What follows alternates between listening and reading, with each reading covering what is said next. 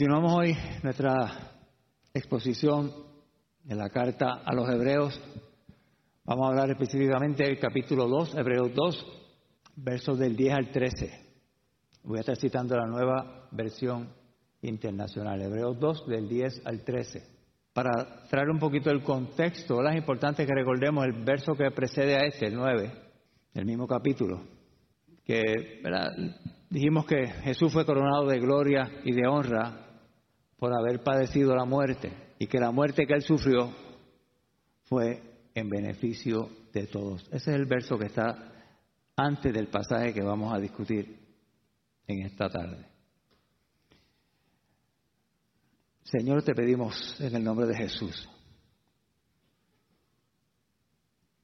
que tú abras nuestros oídos, nuestros ojos, para que podamos nosotros recibir la palabra, atesorar tu palabra.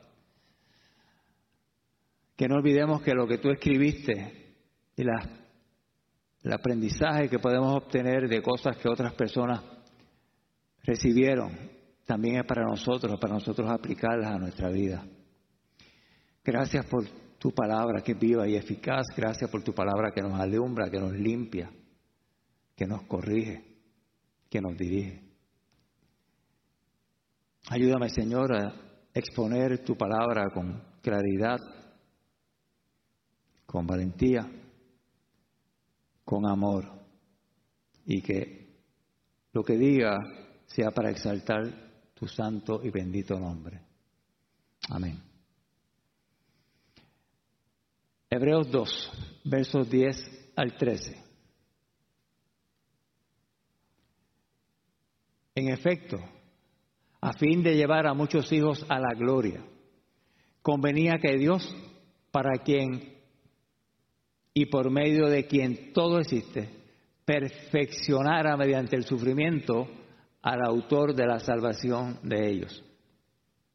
Tanto el que santifica como los que son santificados tienen un mismo origen, por lo cual Jesús no se avergüenza de llamarles hermanos cuando dice, proclamaré tu nombre a mis hermanos en medio de la congregación te alabaré.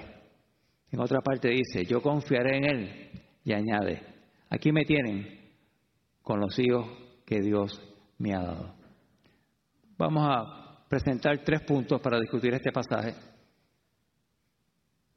en este día. El primero,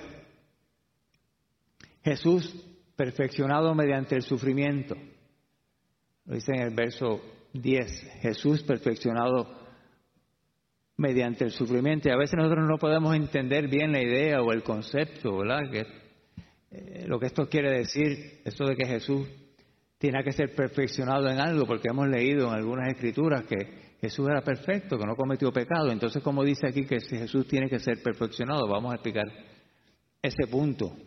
Por ejemplo, 1 Pedro 1.19 dice, sino con la preciosa sangre de Cristo, como un cordero sin mancha y sin defecto. Así que habla aquí de que Jesús no tuvo ningún defecto, no tuvo ningún pecado. Y asimismo, el capítulo 4 de esta carta, el verso 15, que estudiaremos posteriormente,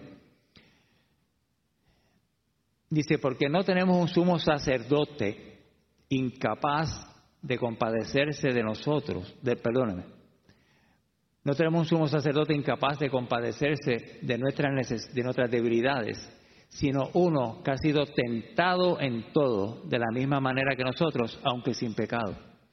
Así que vemos que estos versos sí definitivamente enfatizan una vez más que Jesús no tuvo pecado. Entonces, ¿a qué se refiere el texto? ¿Por qué Jesús tenía que, era, fue necesario que Jesús sufriera? Era necesario que Jesús sufriera porque a través del sufrimiento Él iba a ser perfeccionado pero no iba a ser perfeccionado porque tuviese alguna falla moral, porque él no tenía pecado, no tenía ninguna. Iba a ser perfeccionado en la obediencia, iba a ser preparado para la obra que Dios le había encomendado. De eso se trata, en su misión, en su ministerio, cuando vino acá a la tierra. Y el término perfeccionar también tiene una connotación de algo que se consagra, y ustedes Recuerdan que los, sacerdotes del Antiguo Testamento se preparaban, se consagraban para poder entrar a la presencia de Dios, al, lugar santísimo, a interceder por, el pueblo. Pero como eran también pecadores, tenían que interceder y ofrecer sacrificio por ellos mismos antes de poder ser el canal para interceder por otras personas, ¿verdad? Ellos se, limpiaban, ellos se ponían las ropas sacerdotales para poder entrar. Sin embargo, vemos que Jesús, el sumo sacerdote, ofreció su propia vida, derramó su sangre como un sacrificio para abrirnos el camino hacia Dios. Su sacrificio fue tomando el lugar de nosotros. podemos hablar de un sacrificio sustitutivo. Él tomó nuestro lugar, el lugar que usted y a mí nos correspondían. Y en el capítulo 9 de esta misma carta, el verso 11, y posteriormente entraremos en más detalle, pero creo que es pertinente mencionar aquí el mismo. Está contrastando a los sacerdotes que una vez al año podían entrar delante de la presencia de Dios, ofrecer los sacrificios, como les dije, versus un sumo sacerdote que entró una vez solamente a ofrecer un sacrificio por la salvación nuestra. Hebreos 9:11. Cristo, por el contrario, al presentarse como sumo sacerdote de los bienes definitivos y en el tabernáculo más excelente, el sacerdote entraba a un tabernáculo que había sido construido específicamente con unos detalles que Dios le había dado. Pero aquí dice que Cristo, al presentarse como sumo sacerdote de los bienes definitivos en el tabernáculo más excelente y perfecto, no hecho por manos humanas, es decir, que no es de esta creación, entró una vez, una sola vez y para siempre en el lugar santísimo. No lo hizo con la sangre de machos cabríos y becerros, sino con su propia sangre. Los sacerdotes tenían que entrar y ofrecer sacrificios de animales, derramar sangre, llevarla al propiciatorio. Pero Cristo abolió todas esas cosas. Cristo con su sacrificio él hizo posible que nosotros pudiéramos entrar, como vamos a ver eh, posteriormente, por el camino que Él nos abrió. Y hablamos de que, dice el texto, que Jesús tenía entonces que ser perfeccionado mediante el sufrimiento. Cuando estamos hablando de qué, a qué se refiere con esto de ser perfeccionado, Él fue perfeccionado en obediencia. Él vino, Dios se hizo carne en Cristo Jesús, vino al mundo por amor a ofrecerse como un sacrificio vivo. Y su naturaleza humana, sin dejar de ser Dios, su naturaleza humana entonces tuvo que humillarse en obediencia, obediencia absoluta al Señor, para hacer la voluntad que Dios había dicho eh, en el llamado que él tenía. Filipenses 2.8.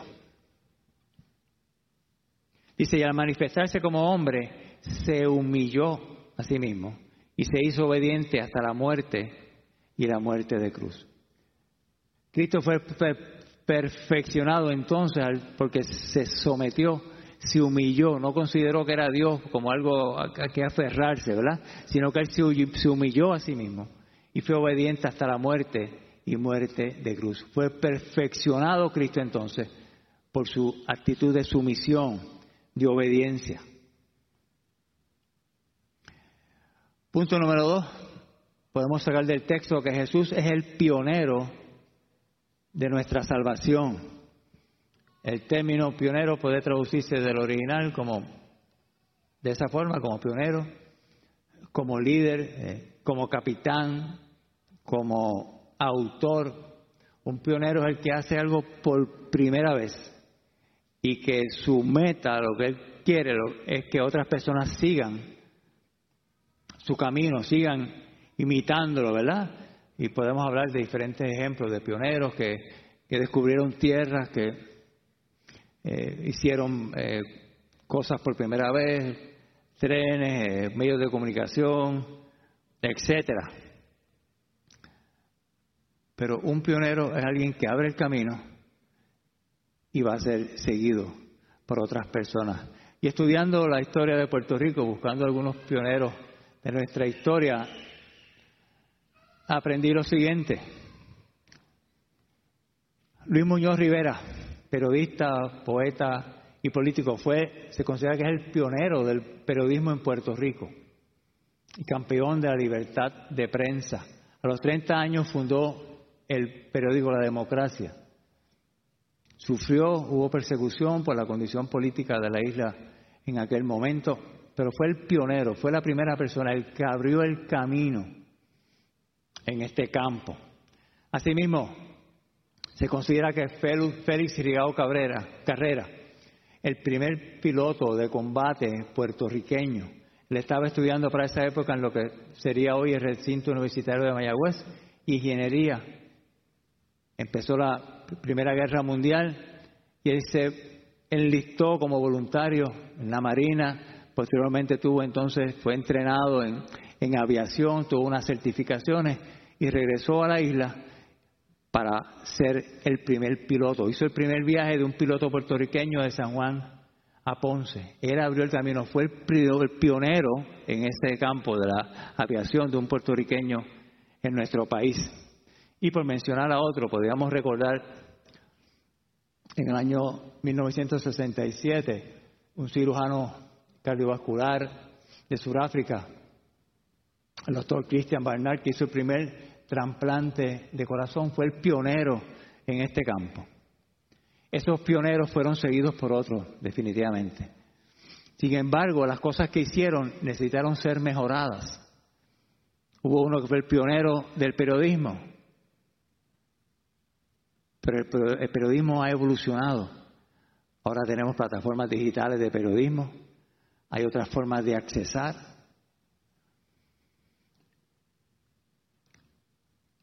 Hablamos de alguien que fue el primer piloto puertorriqueño.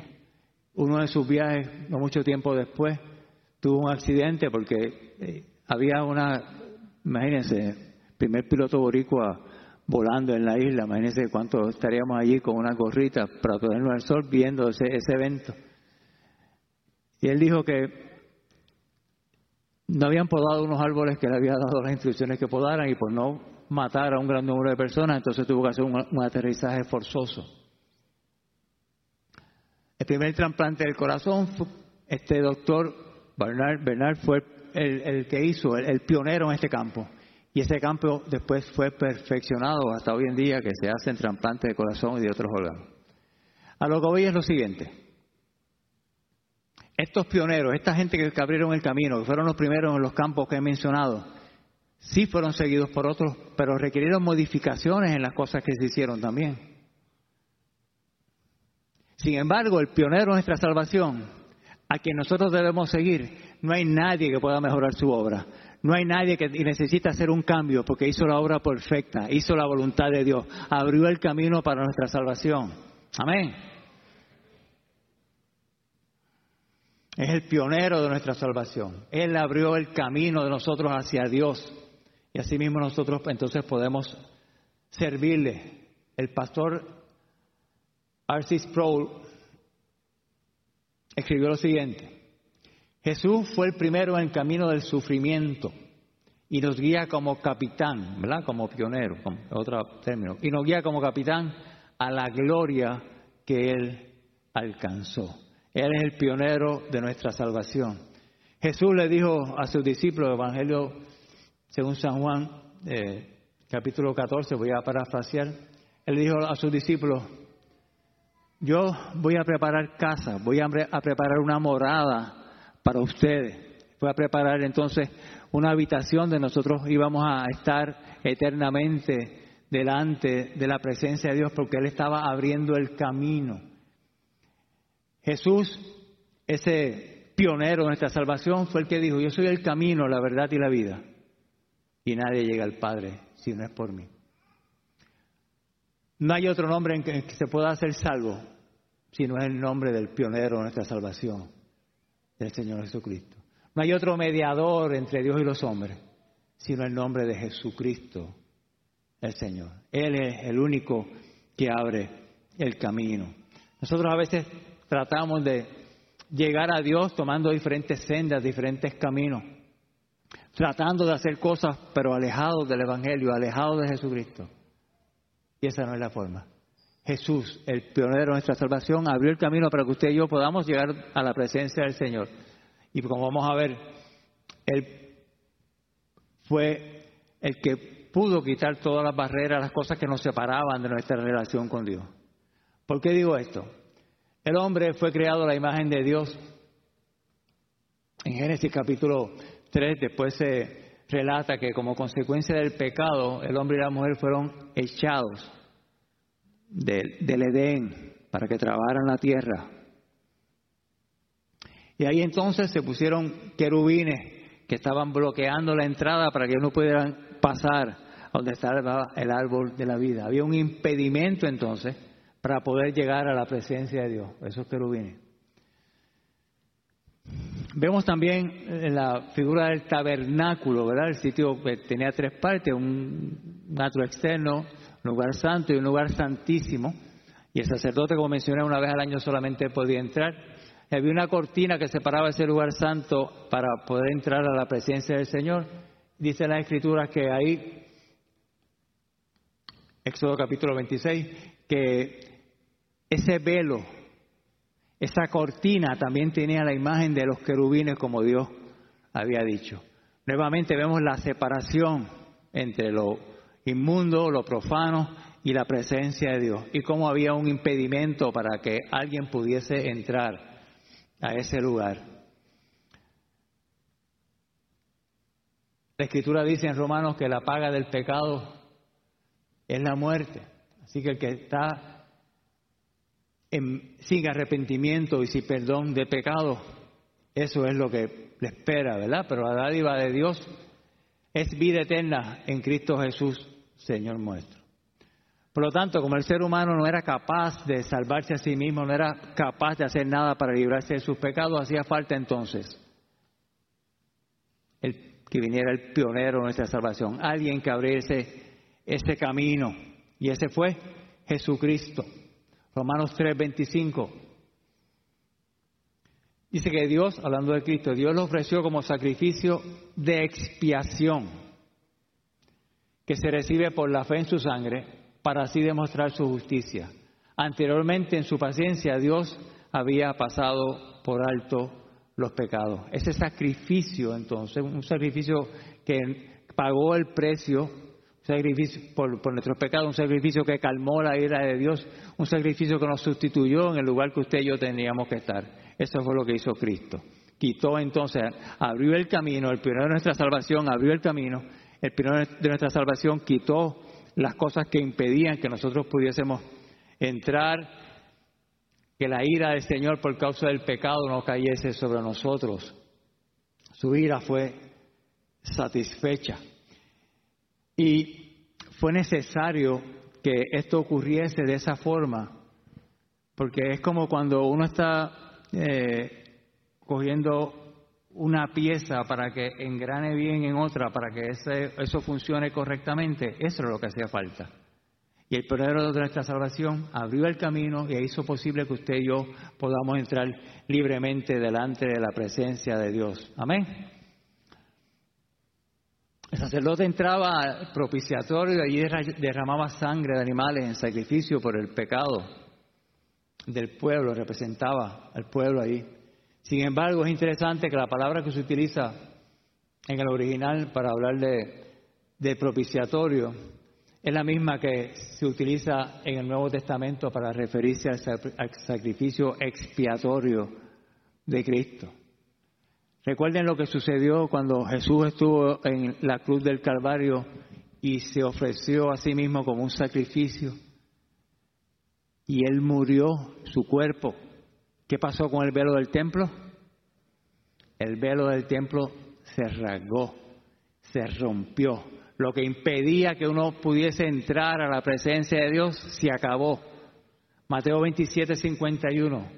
En ese momento la cortina del santuario del templo se rasgó en dos de arriba abajo. La tierra tembló y se partieron las rocas. Lo que impedía que usted y yo pudiésemos entrar delante de la presencia de Dios, Cristo lo abolió. Por eso que usted y yo podemos entrar delante de su presencia, no porque seamos buenos o buenas, porque tengamos buenas actitudes, porque tengamos buenas intenciones, sino por lo que Cristo hizo y pagó y compró para nosotros. Alabamos su nombre. Se abrió el camino a su presencia. Hebreos 10, verso 19, posteriormente se hablará también sobre este pasaje, pero creo que es pertinente mencionarlo. Así que, hermanos, mediante la sangre de Jesús, tenemos plena libertad para entrar al lugar santísimo. Por la sangre de Jesús tenemos plena libertad para entrar al lugar santísimo, ¿verdad? Que representaba la presencia de Dios. Por el camino nuevo, camino que Cristo abrió. Por el camino nuevo y vivo que Él nos ha abierto a través de la cortina, es decir, a través de su cuerpo. Así que el pionero de nuestra salvación fue el instrumento que Dios utilizó para que abriese el camino y podremos entrar libremente entre la presencia de Dios. Amén. Pues no lo podíamos hacer porque vivió la vida que nosotros no podíamos vivir. Cumplió con los requisitos que la ley exigía en el, Antiguo Testamento que usted y yo tampoco podíamos cumplir. Cristo cumplió, abolió y nos hizo justos delante de Dios por su sacrificio precioso. Y el tercer punto, Jesús nuestro hermano mayor. Jesús es el hermano mayor de todos los cristianos. La imagen de un hermano mayor a veces ¿verdad? nos puede traer confusión o no, necesariamente nos trae buenos recuerdos. ¿Cuántos son aquí hermanos mayores? O hermanas, ¿verdad? Hermanos o hermanos mayores. Hay unos cuantos. Ustedes saben que el hermano o hermana mayor, yo soy el mayor de los varones somos cinco en mi casa, pero soy el tercero, así que no soy el mayor. Pero a los hermanos mayores se da o se les da una responsabilidad, pues tú, mientras yo voy a estar ocupado o ocupada haciendo funciones en el hogar, tú estás pendiente a tus hermanos o a tus hermanitos, tú eres responsable de cuidarlos, o si está más grande, pues entonces se pueden dejar solos con ese hermano mayor, no se puede salir, estén pendientes, estas son las reglas, tú te encargas de que esas reglas se cumplan. Se le daba una autoridad, se le da una autoridad al hermano mayor. Una autoridad, ¿verdad?, que ha sido delegada. Y no siempre nos gustaba someternos a la autoridad del hermano mayor, ¿verdad? No podía pasar eso. Pero sin embargo no debe ser así con nuestro hermano mayor, con Jesucristo. Es el mejor de los, de los hermanos mayores. Jesucristo es el, recurso y la ayuda para nuestra salvación. Es, tiene la autoridad que le ha dado, pero debe ser fuente de inspiración para nosotros seguir a ese hermano mayor, nosotros querer imitar a ese hermano mayor, porque debe ser nuestro ejemplo. Es amor, San Agustín dijo que desde la cruz, la cruz fue el púlpito desde el cual Jesús predicó su amor al mundo, su sacrificio por el pecado suyo y el mío fue una muestra de amor. Y allí Cristo entregó su vida y estaba predicando un mensaje de que amaba a aquellos que él se había predestinado para la, salvación. En la cultura romana, el hermano mayor era el que heredaba todos los bienes del padre, tenía autoridad y era el que recibía toda la herencia, ¿verdad? Jesús es el Hijo de Dios y heredero de Dios. Pero nosotros somos hermanos de Jesús. Jesús es nuestro hermano mayor. Como somos hermanos de Jesús, somos coherederos juntamente con Él. Romanos 8, 17 nos habla de eso.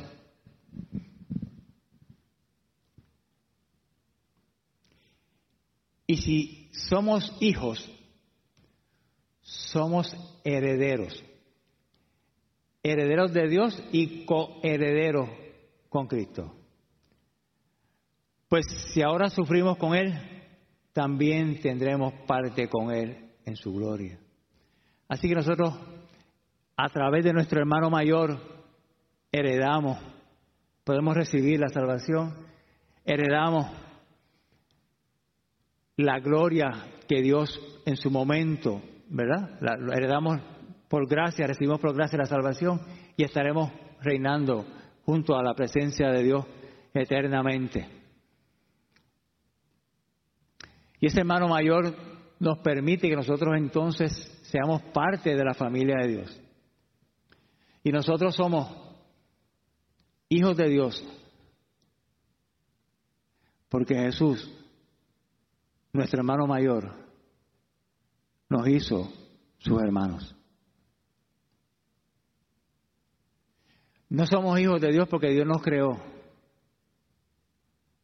Vamos a ver que es porque somos hermanos por lo que Jesús hizo por nosotros. Dios creó a todos los que están sobre la faz de la tierra, pero no todos los que han sido creados por Dios son sus hijos, ¿correcto? Aquellos que habían sido predestinados, como vemos, y aquellos que se han arrepentido de sus pecados. Efesios 1.5. Dice que nosotros hemos sido predestinados. Nos predestinó para ser adoptados como hijos suyos por medio de Jesucristo, según el buen propósito de su voluntad. Quiere decir que nosotros somos adoptados como hijos de Dios por medio de Jesucristo. Y después el Espíritu Santo es derramado en nuestros corazones para que Dios siga trabajando con nosotros y ser verdaderos miembros de la familia de Dios. Y si una persona es un pecador no arrepentido, no tiene una relación, entonces no es parte de la familia de Dios, porque lo que hay es juicio declarado contra esa persona si no ha nacido de nuevo. Dios ha creado una nueva familia, de la cual usted es miembro, porque su hermano mayor te hizo parte de esa familia. Gente redimida a través de el segundo Adán, el Señor Jesucristo resucitado. Efesios 2.15 nos dice que pues anuló la ley con sus mandamientos y requisitos. Paréntesis. Las cosas que se habían dicho que teníamos que cumplirlas, Cristo las anuló. Esto lo hizo para crear en sí mismo de dos pueblos una nueva humanidad al hacer la paz para reconciliar con Dios a ambos un solo cuerpo mediante la cruz, por lo que dio muerte a la enemistad. Habla de dos pueblos, el pueblo que Dios había escogido, los judíos, y los gentiles, el pueblo que no pertenecen a los judíos. Eliminó la enemistad e hizo un solo pueblo, una nueva familia. Usted y yo somos parte de esa nueva familia, hemos sido injertados en esa familia. Y es importante que si nosotros somos parte de esa familia, nuestras actitudes, nuestras emociones, nuestras decisiones, nuestras obras, no deben ser como las del mundo caído este en que vivimos. Debemos, deben ser conformes a lo que debe, debe, como debe comportarse algo, alguien que sea miembro de la familia de Dios, alguien que haya nacido espiritualmente de nuevo. Amén. A fin de llevar a muchos hijos a la gloria, dice también en el verso 10, la primera parte. Y acá hay dos, aspectos importantes sobre esa nueva familia, sobre estos hijos. En primer lugar, que es aquellos que han sido destinados para la gloria. Recuerden que el pecado entró al mundo, como dijimos, eso entonces ya el hombre no tiene la imagen de Dios, era necesario que el hombre naciera espiritualmente de nuevo para que se restableciera esa naturaleza conforme a Dios la había creado. Y por eso era necesario un redentor, alguien que viniera a salvarnos.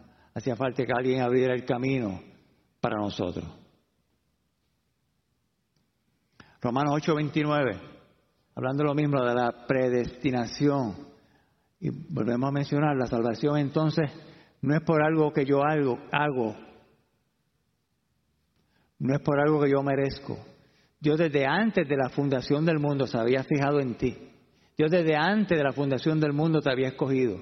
Dios desde antes de la fundación del mundo te había separado. Dios desde antes de la fundación del mundo te había elegido para que fueras adoptado a su familia. Amén. ¿Qué cosas puedes haber hecho para que eso sucediera? Nada. Pura gracia, regalo, inmerecido. Porque a los que antes, porque a los que Dios conoció de antemano también los predestinó a ser transformados según la imagen de su Hijo, para que Él sea el primogénito entre muchos hermanos.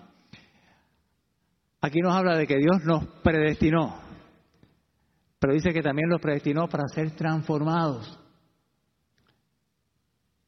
Dios no nos predestinó para nosotros salvarnos, para que seamos felices, no tengamos problemas, prosperemos, no. Dios te, te, se fijó en ti, te eligió, te predestinó para que podamos ser transformados a la imagen de su Hijo.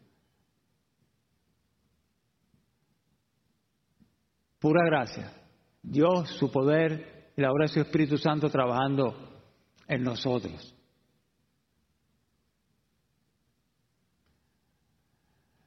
La segunda descripción que habla ahí en el, verso 10 es que eh, tanto Cristo como sus hermanos, que somos nosotros, ¿verdad? Proceden de Dios. El verso 11, perdóname. Dice, tanto el que santifica como los que son santificados tienen un mismo origen. Cristo, Dios ha hecho carne y nosotros.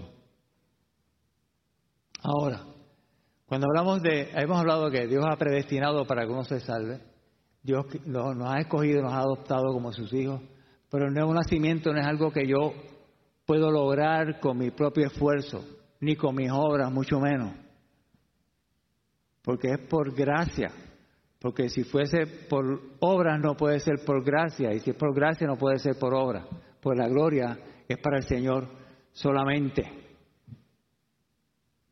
Vamos a ver cómo tiene que darse ese nuevo nacimiento, el capítulo 1 del Evangelio según San Juan, verso 11. Vino a lo que era suyo, pero los suyos no le recibieron. Mas a cuanto le recibieron, a los que creen en su nombre, le dio el derecho, en otras versiones dice, le dio potestad, le dio el derecho de ser hijos de Dios. Estos no nacen de la sangre ni por deseos naturales, ni por voluntad humana, sino que nacen de Dios. El nuevo nacimiento depende de Dios, no depende de mí. Es el Espíritu Santo que comienza a trabajar en nuestros corazones. Yo no hice nada para buscar a Dios, Dios fue el que me buscó a mí. El Dios trascendente que está por encima de todo lo creado fue el Dios que bajó en la cruz que vino al mundo y estuvo en la cruz por nosotros. No nacen de la sangre ni por deseos naturales, así que yo no soy el que deseo nacer de nuevo. Es el Espíritu Santo el que pone en mí fe, arrepentimiento para que yo pueda tener la experiencia de el nuevo nacimiento, la transformación. No nacen por voluntad humana, nacen de Dios, dice el texto. Nuevo nacimiento es algo que Dios es el responsable completamente. Y si estamos hablando de las familias, cada familia tiene sus distintivos. No sé qué pueda suceder en su familia. Algunas familias tienen habilidades para tocar instrumentos de música, otros para cantar. Otras familias se distinguen porque tienen cierta estatura alta, otros porque no son tan altos. Y diferentes cosas podremos mencionar de, de algunas familias. Pero si nos preguntáramos cuál es el distintivo, qué es lo que distingue a la familia de Dios, ¿para qué Dios nos llamó? Nos predestinó para salvarnos, pero nos llevó a vivir de cierta manera. Lo que distingue a alguien que ha nacido en la familia de Dios es la santidad. La santidad, Efesios 1, versos 4 al 5. Dice, Dios nos escogió en Él antes de la creación, lo que estábamos hablando en otros versos, para que seamos santos y sin mancha delante de Él. En amor nos predestinó para ser adoptados como hijos suyos por medio de Jesucristo, nuestro hermano mayor. Nos escogió antes de la creación del mundo para que seamos santos y sin mancha delante de Él. Así que lo que debe estar como muestra, caracterizar a alguien que es de la familia de Dios, es la santidad, vivir en santidad. Pero sin embargo no es algo que nosotros podamos hacer por nosotros mismos tampoco, dependemos de la obra del Espíritu Santo trabajando continuamente en nosotros. Y ese proceso de santidad es uno que debe ir creciendo, aumentando, incrementando. Y dice en la Escritura, ¿verdad?, que nosotros debemos dejarlo, la vieja criatura atrás con su pecado, con sus malos deseos, con sus pasiones desordenadas. Y ese es el proceso de santificación, ese es nuestro llamado. Y ese debe ser nuestro enfoque. Por eso que en Efesios 4 habla de que nosotros debemos quitarnos la, la vieja vestidura, la vieja ropa del viejo hombre, que estaba influenciado por el pecado, por las pasiones desordenadas, deseos engañosos, y que debemos ser renovados en la actitud de nuestra mente. Y que debemos ponernos entonces el ropaje, quitar la ropa vieja para ponerte la ropa nueva, la ropa nueva de la nueva naturaleza creada a la imagen de Dios. Pero hasta tanto no me quite la ropa vieja, no puedo ponerme la ropa nueva. Mi nueva naturaleza tiene entonces tener otras ideas, otras prioridades. ¿En dónde están tus prioridades?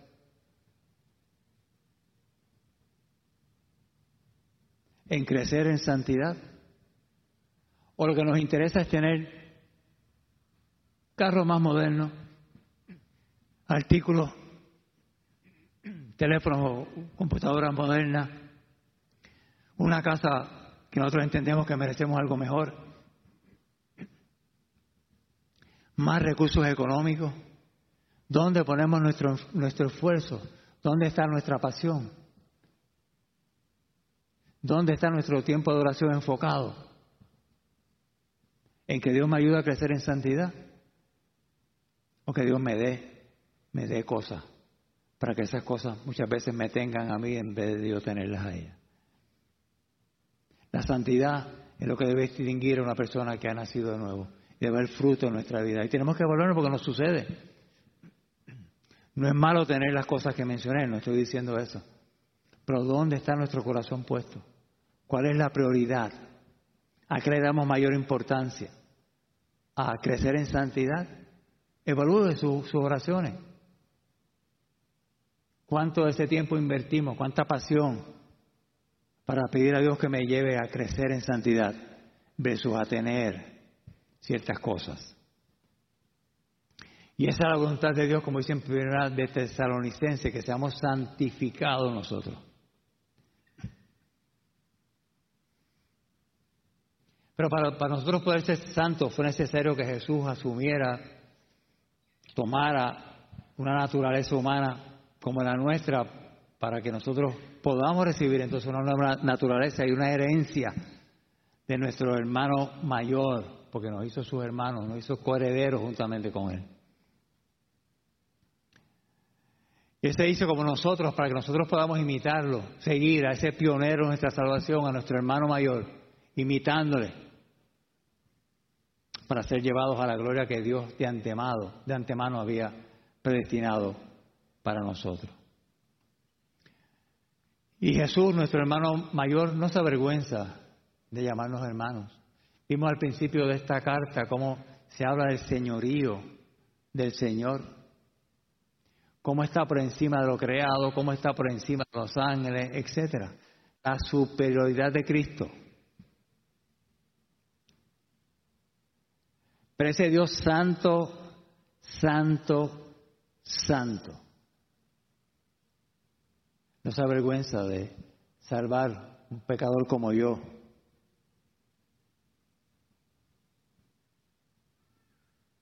No se avergüenza de llamarme su hermano porque te salvó y a mí, no porque lo mereciéramos, no porque fuéramos buenos, sino por pura gracia, porque para eso Dios nos había predestinado. Nuestro hermano mayor murió en la cruz, derramó su sangre, para que nosotros podamos entrar delante de la presencia de Dios con libertad. ¿Cómo es posible que un Dios santo se fije en alguien como yo? con tantas faltas, con tantos pecados, alguien que estaba en enemistad con Dios, porque nos salvó cuando nosotros éramos enemigos de Dios. Y por su gracia, Él quiso hacerlo. No se avergüenza de llamarnos sus hermanos porque a través de nuestra salvación, Dios es glorificado. Trae gloria a Dios. No se avergüenza de llamarnos hermanos porque por amor se entregó por nosotros. Y por el poder de su resurrección podemos vivir nosotros eternamente. Termina el pasaje como ha sido la forma de, hacer el, de hacerlo el, autor de, de la carta a los hebreos, citando algunos pasajes del Antiguo Testamento. En el verso 12 vemos que se está citando al, al Salmo 22, verso 2 que dice, proclamaré tu nombre a mis hermanos, en medio de la congregación te alabaré. Interesante. Jesús está diciendo, proclamaré tu nombre a mis hermanos. Entonces, la intención del Hijo antes de la creación es proclamar el Evangelio para que usted y yo podamos ser parte de la familia de Dios y tengamos este hermano mayor que intercede por nosotros. El verso 13 está citando dos, eh, dos versos del capítulo 8 de Isaías, el verso 17 y 18. Dice, en otra parte, yo confiaré en Él, ¿verdad? Posiblemente refiriéndose a confiar a Dios, en Dios en, medio de las aflicciones y los problemas que, que nosotros tengamos, de las persecuciones. Y añade, aquí me tienen con los hijos que Dios me ha dado. La frase esta de traer muchos hijos a la gloria, obviamente pues resume el Evangelio. Jesús vino a redimirnos de nuestros pecados, a perdonarnos, a hacernos sus hermanos, a hacernos parte de la familia de Dios y a entonces llevarnos a su gloria eterna. Él nos ha adoptado. Creo que es importante entonces que nosotros recordemos y pongamos en práctica en nuestra vida algunas cosas. Nuestro hermano mayor se ofreció un sacrificio, como sacrificio vivo, agradable a Dios, para pagar el precio por nuestros pecados, redimirnos, quitar la ira de Dios que había sobre nosotros. Pero también nuestro hermano mayor fue el pionero que abrió el camino ¿Por qué es importante recordarnos de eso? Porque ya no hay impedimento para que tú puedas entrar delante de la presencia de Dios. A veces nuestra mente nos acusa porque hemos fallado más de una vez. A veces el diablo trae pensamientos también a nuestra mente de que Dios no nos va a escuchar, de que no podemos entrar delante de la presencia de Dios porque estamos manchados, estamos sucios, estamos contaminados, estamos inmundos. ¿Sabes algo? Cristo nuestro hermano mayor abrió el camino, derribó los obstáculos que habían para que yo pudiese entrar. Usted puede entrar delante de la presencia de Dios sintiéndose limpio, no por sus méritos, no por sus obras, no por su esfuerzo humano, sino por lo que Cristo hizo en nosotros, que nos llevó, nos hace, nos presenta como justos delante de Dios. Podemos entrar, hermanos, delante de su presencia, adorarle, bendecirle, exaltarle pedirle perdón por nuestras faltas, pedir que nos sane en todas las áreas de nuestro ser que necesitamos. Nuestro hermano mayor se ofreció como sacrificio porque nos ama. Nuestro hermano mayor es el único camino para la salvación. Nuestro hermano mayor entregó su vida por ti porque te ama. Y si hay alguien que está escuchando en este momento o posteriormente este mensaje, sepa que Dios quiere salvarle si así usted no ha tenido esa experiencia de salvación. Y usted puede tener buenas intenciones, buenas motivaciones, pero eso no es suficiente. Si Dios te ha permitido escuchar este mensaje y ha tocado su corazón, es por pura gracia. Quiere que te arrepientas de tus pecados. Y si Dios te ha llamado para salvación, puedes haber huido durante mucho tiempo pero su gracia te toca y te transforma en el momento que Dios así determine. Oramos. Gracias, Padre amado. Padre Santo, bendecimos tu nombre. Gracias por Jesucristo, nuestro hermano mayor, quien estuvo dispuesto a sufrir para ser perfeccionado. Gracias por Jesucristo que abrió el camino, el pionero de nuestra salvación, nuestro líder. Ayúdanos a poderlo seguir, ayúdanos a poder nosotros imitarle. Ayuda a nosotros a vivir agradecidos de lo que tú has hecho por nosotros. Gracias porque tú no te avergüenzas de nosotros. Wow. Me ves limpio por lo que Cristo hizo en la cruz del Calvario. Gracias a Dios porque nos permite entrar libremente a tu presencia. No hay nada que me separe de tu amor. Vendrán problemas, vendrán luchas, necesidades, pero nada me separará de tu amor en Cristo Jesús. En el nombre de Jesús, Señor, te adoramos y bendecimos. Amén.